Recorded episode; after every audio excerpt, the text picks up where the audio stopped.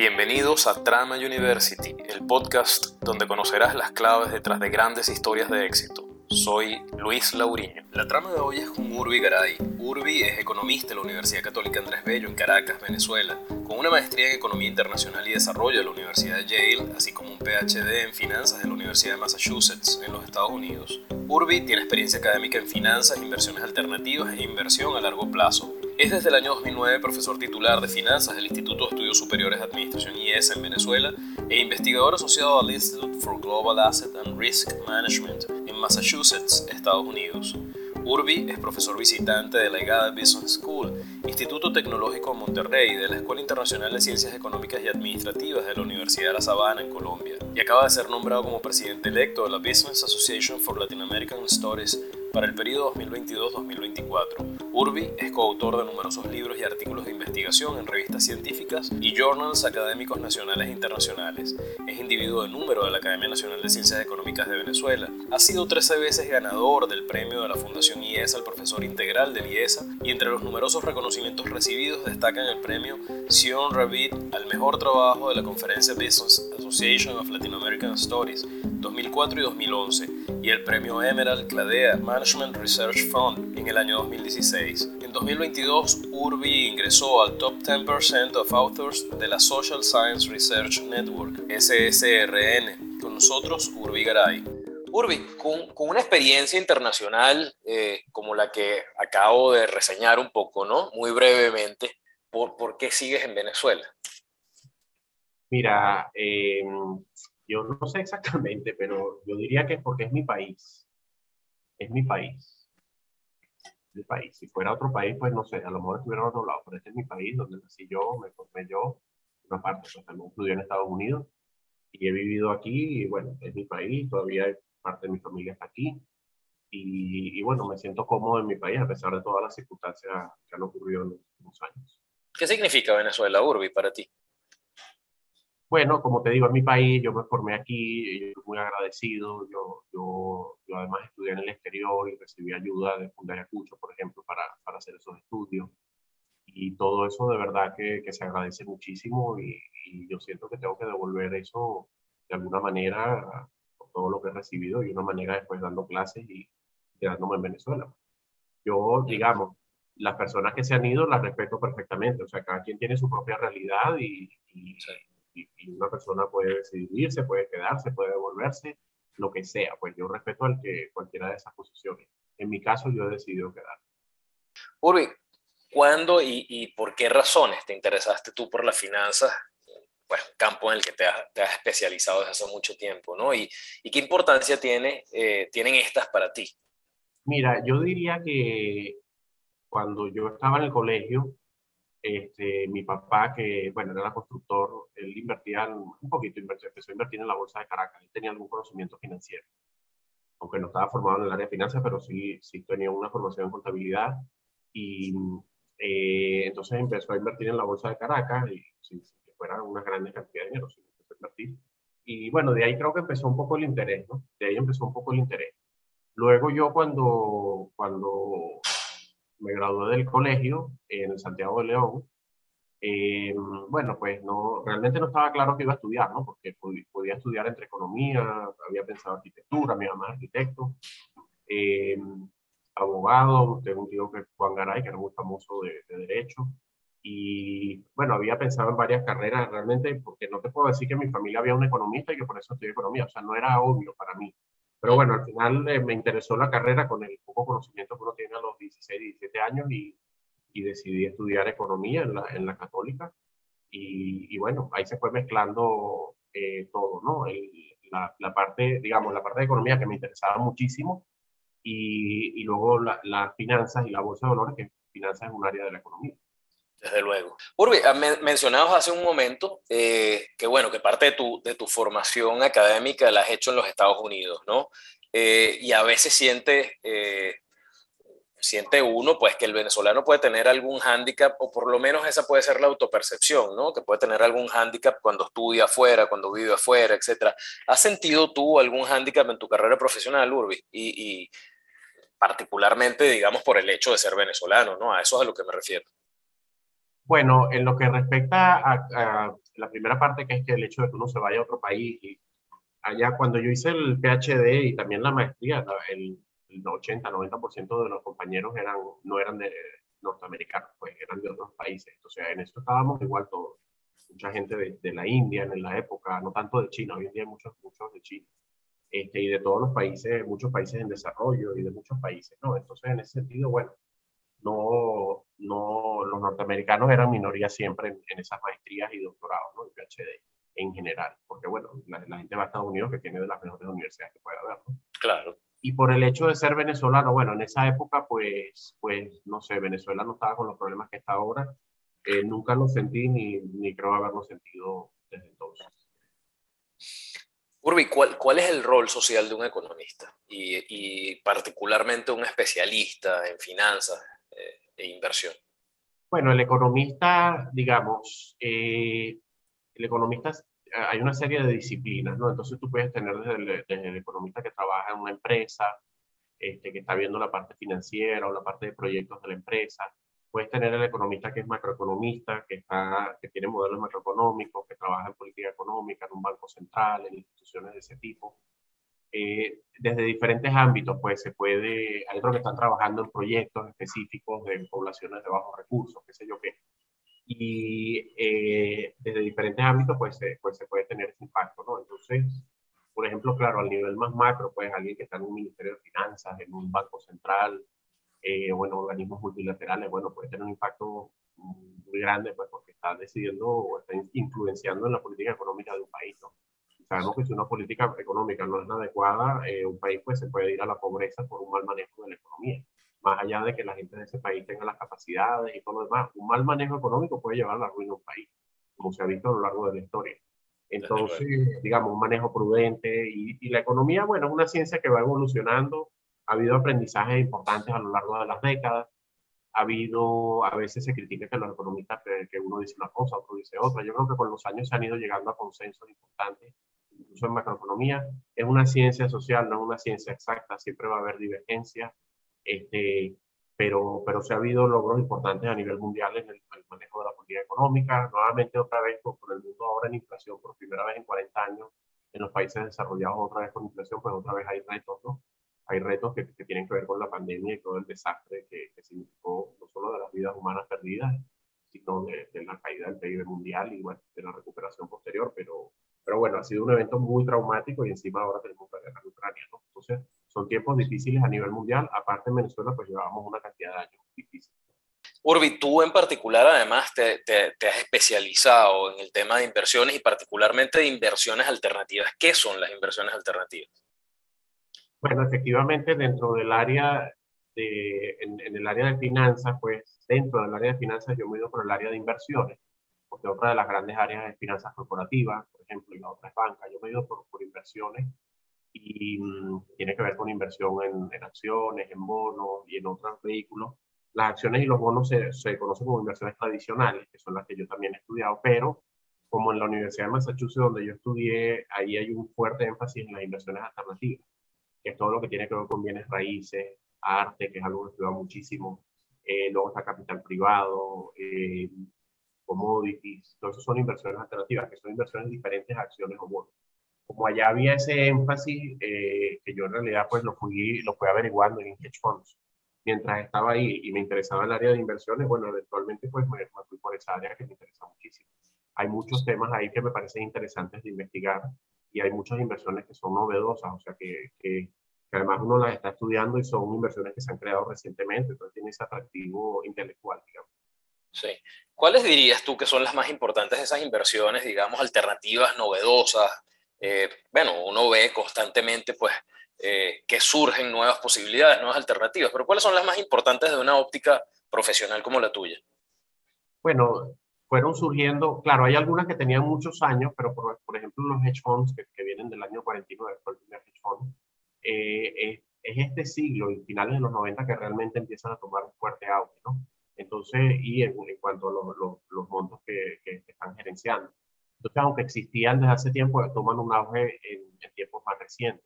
Ahora, hay otro tipo de inversiones. El arte también existe desde hace siglos, pero en este siglo XXI, bueno, a partir de los 80, pero sobre todo este siglo que, ha tenido, eh, ha habido un interés muy grande en esas inversiones y además, bueno, yo que hago investigaciones en el caso del mercado del arte, la posibilidad hoy en día, por ejemplo, que tienes las imágenes de las obras de arte, que antes no las tenías, las tienes las digitales, puedes, puedes verlas con los software, puedes hacer una cantidad de cosas que hasta hace 15 años no podías hacer en las investigaciones que yo estaba haciendo ahora, por ejemplo. Entonces, todo eso es eh, muy atractivo. De, claro, yo estoy hablando desde el punto de vista ahorita del, como investigador, ¿no? Está luego el tema del público. Pues eh, para el público las inversiones alternativas, antiguamente, o sea, hace, hace unas décadas la gente veía, bueno, en Estados Unidos, los países desarrollados, bueno, donde, donde había algún capital para invertir, cuánto invierto en acciones y cuánto invierto en bonos, pero, pero ahí se quedaba la cosa, el que, el que se metía en los mercados de capitales. Pero hoy en día esa pregunta es incompleta si esa es la respuesta. Pero la respuesta es acciones, bonos e inversiones alternativas para la mayoría de las personas.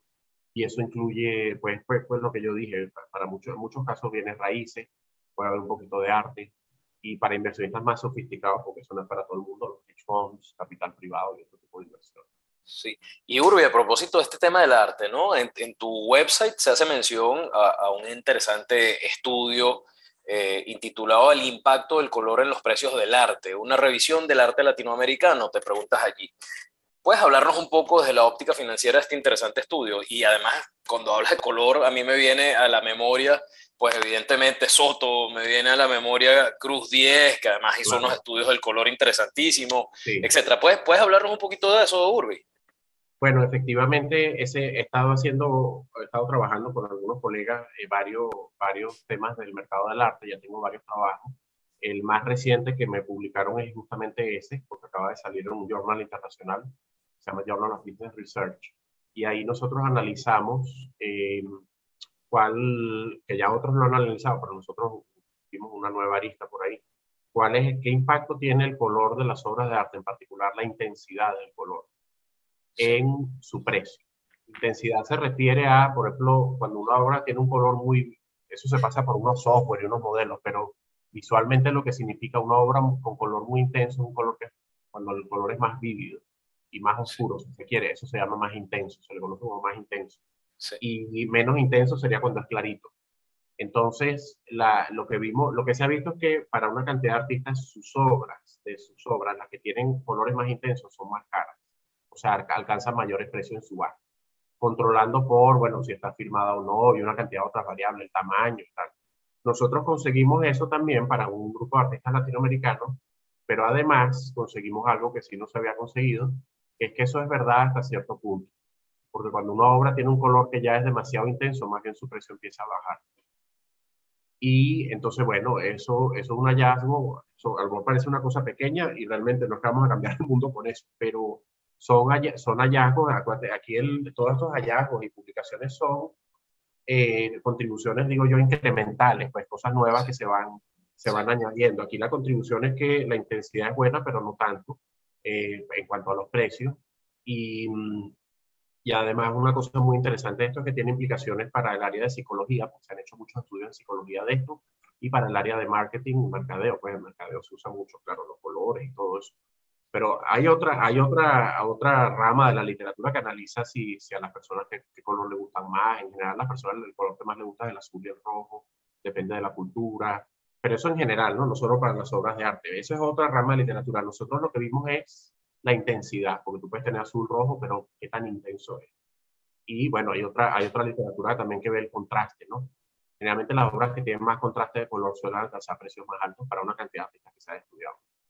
¿Y son temas, bueno, temas de, de, arte y de finanzas, pues. Sí, ¿Y, ¿Y, qué explicaciones hay detrás de eso, digamos, eh, coloquiales, sencillas, etcétera? ¿Qué, ¿Qué, puede explicar eso, Urbi? Bueno, esa es una buena pregunta. Ahí nosotros hallamos esto y estamos, estamos tratando de ver ese tipo de, esa pregunta. Mm. ¿Cuáles son las razones que están de eso, detrás de eso? Porque ahí hay que hacer unos análisis psicológicos, incluso desde el área de la psicología. Ya lo creo. Sí, Bueno, estamos en contacto con algunos profesores del área de psicología eh, para trabajar eso, porque eso ya escapa del área de inversiones, ¿no? Pero hay unos modelos para, para tratar de, de, medir eso. Eh, por ejemplo, de todas maneras, cuando tú hablas de colores, eh, no de la intensidad, pero cuando hablas de colores, bueno, hay, hay explicaciones psicológicas de, de por qué nos gusta el rojo o el azul. eh, o tales colores y tales nos gustan menos. O sea, hay colores que a lo mejor, por ejemplo, el, el, ocre y tal es un color que le gusta menos a la gente que otros colores. El ocre y tal. Entonces, a veces puede ser porque. Los que usaba Reverón. Ah. Los que usaba Reverón. Sí, puede ser, pero ¿cómo te digo? O sea, el ocre, el ocre a veces, eh, a veces no, a veces da una, puede dar una idea de enfermedad o algo así. Claro, hay cosas claro. así.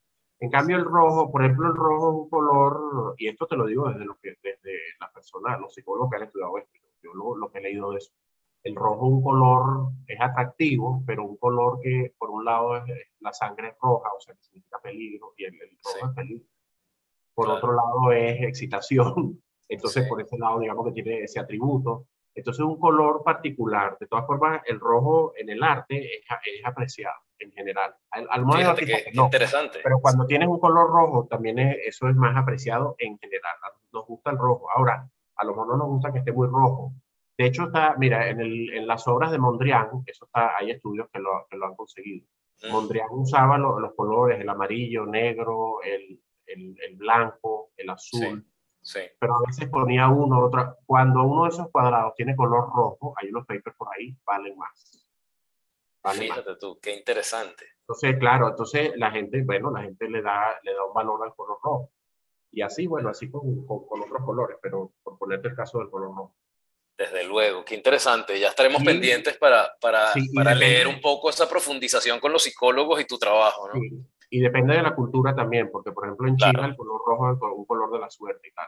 También para Sí. ellos es un color de suerte, entonces también depende de la cultura. Claro, claro. Sí. Bueno, yo, yo, yo sé que hay algunos estudios psicológicos que han demostrado, por ejemplo, que la mayor cantidad de accidentes tienen que ver, están involucrados vehículos de color rojo, Además, o el rojo te permite, o sea, te genera una excitación y, y- y te hace salivar y por eso lo utiliza McDonald's, por ejemplo, etcétera, ¿no? Pero, pero no había visto esta, esta asociación entre arte eh, y, y Bueno, el pero- color claro. y la inversión. Qué interesante. en la parte psicológica, este, pues sí, el rojo, es que el rojo, como bien dices, es peligro. Cuando una persona Sí. está asustada se pone roja. Claro, claro. Y curiosamente, aquí que me vienen las guacamayas, yo no sé si tú has visto las guacamayas cuando, pero las guacamayas ellas también se Sí, ponen no. rojas cuando están como asustadas. O hay algo por ahí, o no sé si hay un gavilán o algo, se ponen rojos. O sea Ah, que el fíjate. rojo, el rojo como que también es peligro, pues. eh, o sea, tiene varias cosas ahí. Es intenso, por lo menos. No se puede decir que es un color que no genere emociones. Y fíjate, Urbi, una, una de, tus de tus áreas de experticia, como bien lo comentabas ahora también, dentro del mundo de la inversión, es el, el mercado inmobiliario, ¿no? Eh, desde esa perspectiva, ¿cómo, ¿cómo ves a Venezuela en el corto y mediano plazo? ¿Cómo ves ese mercado en el corto y mediano plazo? Porque, bueno, pareciera que los mercados son súper sensibles en Venezuela, pues a, cualquier cantidad de factores, ¿no? Eh, y en ese sentido, además, ¿qué recomendaciones podrías ofrecerle a un potencial inversionista? Un inversionista, digamos, intermedio, ¿no? Bueno, el caso de los inmuebles también lo, digamos, de la, dentro de las inversiones alternativas es inmuebles y, y arte, de lo que más he estudiado. Quisiera, y yo quisiera estudiar más el mercado inmobiliario. El problema es conseguir los precios. Ese es el problema. Porque en el caso del arte, por lo menos, eh, uno tiene los precios de las subastas, que es información pública. Y a partir de ahí, pues, hacer los estudios. En el caso de los inmuebles, esa información no es pública. Entonces, la, la, cada corredor pues lleva su récord, o otra casa lleva su récord, pero no hay una información pública a la cual uno pueda acudir y decir si están transando a tal precio los inmuebles. Entonces, uno habla con algunos corredores, algunos brokers, y bueno, tiene siempre una información parcial, digamos. Pues quisiera haber hecho más estudios de los que he hecho hasta ahora, pero no puedo porque, porque ese es un problema. Ahora, dicho eso, claro, eso me obliga entonces a ser más cauto a veces porque uno cree que puede haber un movimiento en el mercado y tal, pero lo que tiene es una evidencia pequeña siempre, ¿no? Dicho eso, eh, el mercado inmobiliario, igual que el resto de la economía, pues sufrió muchísimo en estos años de crisis. Eh, los inmuebles, como todos lo sabemos, no tengo que decirlo yo, han bajado de precio con, con, respecto a los precios que tenían hace 10 años. En general han bajado bastante de precio, dólares por supuesto. Y ahora, desde hace un año, dos años tal vez, entre que se permitió ya la, se despenalizó el mercado cambiario, circula el dólar libremente, la economía se ha estabilizado, sin que eso signifique que esté creciendo y se vaya a recuperar, porque para eso faltan muchísimos años para llegar a lo, a, lo que estábamos en el 2012 per cápita. Eh, digamos, el mercado ya, yo no voy a decir que tocó fondo porque es difícil saber, pero parece haberse estabilizado desde hace un año o así. hay alguna recuperación no dramática, no una subida espectacular ni nada de eso. Pero ha habido, ha empezado alguna recuperación en algunas zonas de Caracas, también hay que decirlo, y algunas otras ciudades. Hay zonas del país que están más, están en una situación mucho más difícil y ahí no ha habido recuperación todavía. Sin embargo, sí se va viendo alguna recuperación. Claro, son de, de niveles bajísimos, ¿no? Los inmuebles se están vendiendo, eh, prácticamente todos se están vendiendo por debajo de su costo de, construcción, o sea, costo de reemplazo. Eso ya te habla de una crisis enorme. Entonces, por eso nada más se ven, se ven algunas construcciones, pero nada más en el segmento de oficinas de lujo y de apartamentos de lujo. Pero para el resto del mercado, pues se ve poquísimo. Las mismas cifras del Banco Central indican que el, sector ha caído más de 95% en 2012. 95%. Sí, eso lo dice el Banco Central, 90 y tanto por ciento. Entonces, bueno, con respecto a las últimas cifras que tienen ya, ya un tiempo, ¿no? tenemos las últimas, pero bueno, un desplome de todo el sector. Entonces, bueno, hay una pequeña recuperación. También hay que considerar que, bueno, mucha gente se fue, dejó los inmuebles aquí, eh, los quería vender, no tenían buen precio, esperó. Entonces, a lo mejor ahora empiezan a vender, pero hay como un inventario grande, ¿no? Todavía, que para que los precios suban, ese inventario debería drenarse. Eso va a llevar tiempo. Eso va a llevar tiempo. Pero bueno, digamos, el que quiere que se va a quedar en Venezuela y, tiene la posibilidad de comprar una vivienda, cosa que pocos tienen porque no hay préstamos, préstamos bancarios para comprar vivienda, cosa que, que la hay en todo el mundo, pero aquí por la crisis que hubo, eso desapareció y esperemos que vuelva, vuelva algún día. Entonces hay que tener el cash, o sea, el efectivo para comprar un apartamento, cosa que pocos no tienen. Pero bueno, si alguien piensa que va a quedarse aquí y, tiene la, posibilidad de comprar, bueno, los precios son atractivos, son muy atractivos y, y bueno, eso, eso irá recuperándose en el tiempo. Claro. Urbi, tú sabes que Warren Buffett eh, recomienda comprar constantemente bonos indexados de bajo costo de, de las Standard Poor's 500, eh, ¿no? Eh, ¿qué, ¿qué, otras opciones de inversión tendría una persona mm, sin mayores bienes de, de, fortuna? Bueno, la recomendación de, de Buffett, que, tiene que ver con, con fondos indexados, eh, al S&P 500, digamos, vamos a retroceder, un poco. ¿Qué, ¿Qué, es lo que pasa? La mayoría de las personas no saben de finanzas porque no lo han estudiado. Ese es un tema también que yo he llevado en Twitter bastante de promover el, la, el hecho de que en las escuelas se enseñe finanzas. Eso es algo que, incluso en otros países estamos rezagados, no somos los únicos. Pero en varios países desarrollados y algunos de, de desarrollo han empezado con, con incluir en el pensum de las escuelas una, una, una enseñanza de finanzas personales.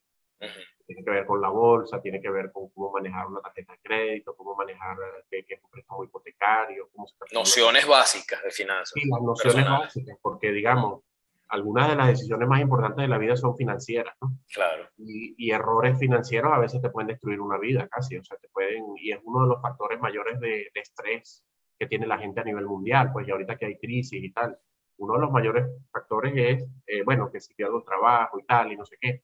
Pero bueno, pero si hubieras tenido unos ahorros, si hubieras hecho algo cuando, cuando tenías recursos y tal, si hubieras tenido una formación financiera, a lo mejor te puedes defender mejor que si no lo tienes, ¿no? Por supuesto. Pero bueno, eso, todo eso, todo eso como preámbulo con, con respecto a lo que dice Buffett. Lo que pasa es que él, lo que él dice es Claro, como la mayoría de las personas no sabe de finanzas, bueno, y saber, puedes saber las nociones básicas, pero si quieres saber más de invertir en bolsa, eso va mucho más allá de, lo que puedas enseñarte en el colegio, ¿no? Digo yo. Sí. Pero la mayoría de las personas no debería estar comprando y vendiendo acciones así, sin saber, porque incluso uno, si yo no tengo el tiempo, yo que se supone que hice un doctorado y todo eso, si yo no tengo tiempo para dedicarle a los mercados, no debo hacerlo, porque eh, no es solo tener algún conocimiento, sino poder dedicarle el tiempo. Si tú tienes un oficio, un trabajo, no puedes estar pendiente de los mercados. Si claro, merita seguimiento continuo. Claro, si vas a estar comprando y vendiendo porque le puedes hacer un seguimiento, si no, es una lotería. Entonces, en, en, vista de, todo, de todos esos temas, es que sale la recomendación de Buffett, que también la dan otra, otros inversionistas y economistas, de que mira, como es tan difícil adivinar si la bolsa va a subir o va a bajar, eso es casi, de hecho, para los especialistas es casi imposible. Entonces, el que no está en el mercado le va a ser más difícil. Bueno, entonces compra, en vez de estar viendo qué compañías compra, compra, la, compra un índice diversificado, que es el estándar por 500, las 500 más grandes. Compra ese fondo y tú invirtiendo 50 dólares al mes en ese fondo, 100 dólares, lo que pueda, a muy largo plazo. Quien haga eso, en general, eh, le va a ir bien. A largo plazo le va a ir bien. Lo que la bolsa este año ha ido mal, hay veces que va mal, pero a largo plazo le va bien. En periodos de 10 años el S&P ha dado ganancias del 88% de las veces. Entonces, pero a veces, claro, a veces te agarra un periodo malo y, bueno, pero por eso es que entonces él habla, bueno, no es que voy a ver, invertir para agarrarlo más bajito, cosa que es imposible. Ni siquiera él trata de hacer eso. Sino, bueno, ve invirtiendo mensualmente y olvídate de eso, olvídate, no estés pendiente de los mercados porque te vas a estresar más. Tú ve ahorrando y, colocando ahí, que es lo que hace mucha gente en Estados Unidos, por cierto, con sus planes de, de ahorro y de retiro, el IRA este, que yo va colocando 10% de su sueldo o lo que sea eh, en unos fondos eh, diversificados y bueno, eso, pues si la bolsa sube, que subirá a largo plazo, pues tendrá una retribución. Claro, exacto. Ni es el dinero que necesito en el día a día, ni es una mirada de corto plazo, ¿no? Claro, antes de invertir en bolsa, se recomienda tener un fondo de emergencia que en vista de lo que pasó en la pandemia, antes decían tres, cuatro meses, ahora dicen seis meses, porque eh, claro, hubo gente que perdió su trabajo y le costó mucho, claro, el viendo el 2020, porque después de allá para acá, con la recuperación de las economías, más bien, más bien la demanda de trabajo supera lo, lo que está la, la, oferta de trabajo, pues que es el mercado laboral.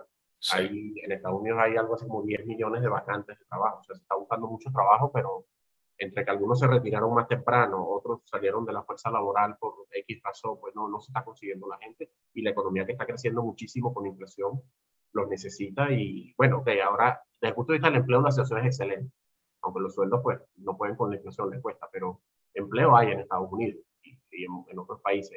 ahora en el 2020 cuando cayeron las economías, sí hubo un desempleo muy grande y hubo gente que le costó bastante sobre todo los que estaban en la economía tradicional. O sea, alguien trabajaba en un restaurante que tuvo un año cerrado, estaba las aerolíneas y tal. Esa gente sí tuvo que estar más de un año sin trabajar. Tenía que tener unos ahorros para esas emergencias. Y Urbi, como, como especialista también en riesgo financiero, ¿no? ¿Cuáles son los principales riesgos de inversión eh, en países tan complejos como el nuestro? Bueno, eh, digamos, eh, Claro, aquí primero que nada, pues uno quisiera que hubiera una estabilidad económica, ¿no? Porque cuando tú inviertes en un país que no tiene una estabilidad económica, pues puedes tener devaluaciones, puedes tener inflación, puedes tener, y eso se puede llevar por delante tu inversión. Ya sea una inversión en acciones, en bonos, en inmuebles, en lo que sea, puede, puede verse muy afectada. Entonces, bueno, tienes que, si vas a invertir en mercado emergente, bueno, si es un país con inflación y tal, bueno, tienes que estar preparado para, para surfear esa ola porque es un país de alto riesgo y ahora hay países que, que bueno, pues que, que, están creciendo, que, que, tienen tasas de inflación relativamente bajas. La inflación, como te dije, en, desde el año pasado ha subido en todo el mundo por la pandemia. El petróleo ha subido, eso impacta el precio de la gasolina, de la energía. Eh, la guerra también pues, ha impactado el precio del, del trigo, del maíz y otra cantidad de, de commodities agrícolas, aparte del petróleo, el gas. Entonces, bueno, hay, hay una situación de inflación y, pero bueno, pero hay países que tienen unas cuentas más ordenadas y bueno, son, son más seguros. Hablando además de, de, de, estos temas de riesgos también, pues asociado a ellos, ¿cuáles dirías tú que son los principales errores de inversión o, riesgos financieros que toman comúnmente las personas, Urbi? Ya no especialistas, evidentemente, ¿no? Sino la, la persona común.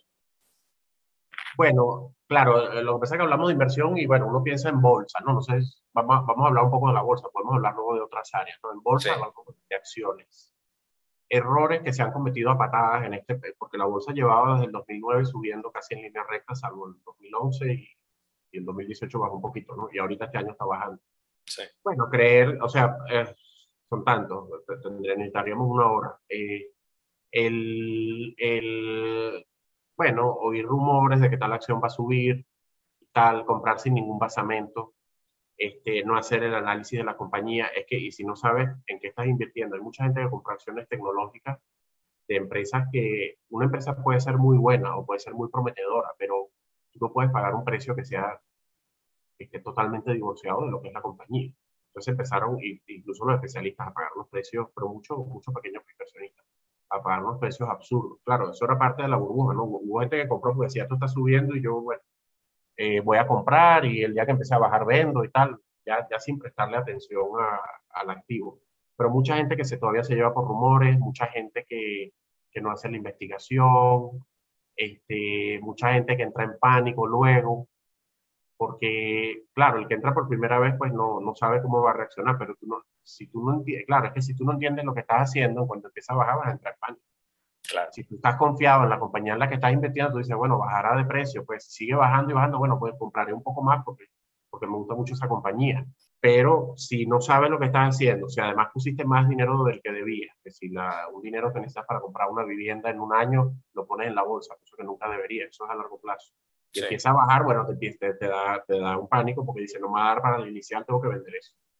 Entonces, ese tipo de errores, ¿no? Del inmediatismo, de, de, llevarse por rumores, de caer, hay muchas estafas por ahí, la gente no, que hay que usar el sentido común, es, fácil decirlo, ¿no? Hay una estafa por ahí que de verdad uno mismo a veces dice, wow, esta gente sí que es buena en su porquería que están haciendo porque pueden hacer caer a la gente muy fácilmente, ¿no?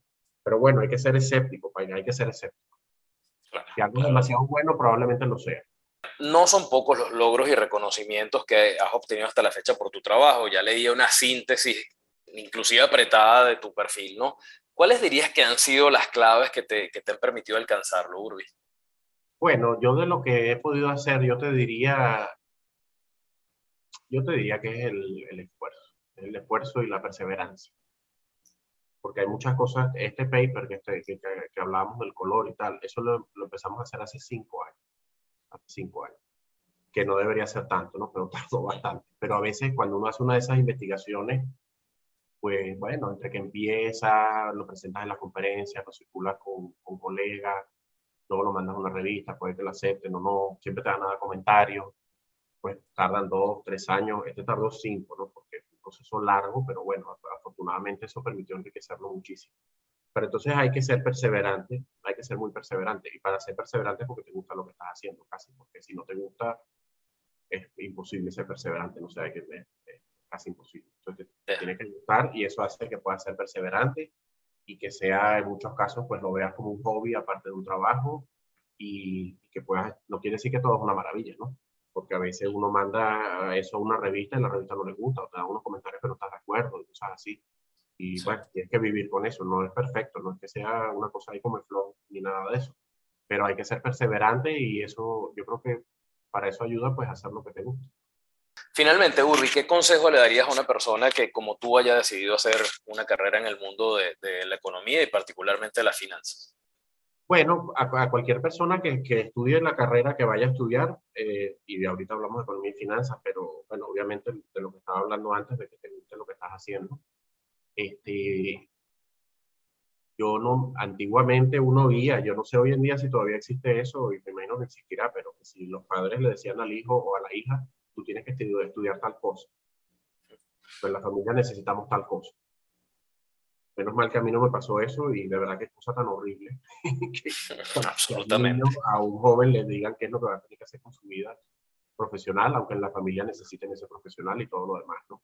de verdad. Y bueno, uno ya gente, gente que hizo eso y luego cuando se graduó se dedicó a otra cosa porque eso no es lo que le gustaba, ¿no? Entonces, bueno, cualquier profesión tiene que ser porque te atrae por, por alguna razón eh, y que sea que de verdad te gusta, ¿no? Y que piensas que vas a hacer una contribución importante para la sociedad, que te vas a sentir cómodo, que te va a gustar. Eso aplica pues también a economía y finanzas. Economía, bueno, cada carrera pues tiene sus diferentes áreas. Economía tiene muchas áreas, como te digo.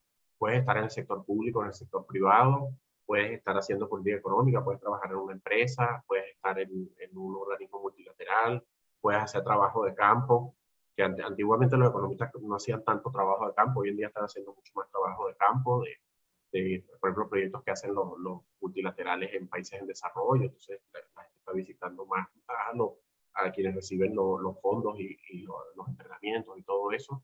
Eh, eh, o sea, es muy versátil en ese sentido, ¿no? Tienes muchas posibilidades, creo yo, y en ese sentido, pues es muy, eh, de verdad que es muy satisfactorio y puede ser muy divertido. La, Sí, bueno, y al final tú lograste articular una cosa con la otra, ¿no? Aquel mundo financiero de tu padre con aquel mundo del arte y la arquitectura de tu madre, porque al final, pues bueno, con estas inversiones en arte y, visto desde la óptica de financiera, pues creo que lograste ahí una articulación interesante. Bueno, sí, tienes razón y bueno, muchas veces la, esos eventos ocurren cuando uno es niño y está en el colegio, qué sé yo, pues terminan marcando el resto de tu vida, ¿no? Mm, ya lo creo.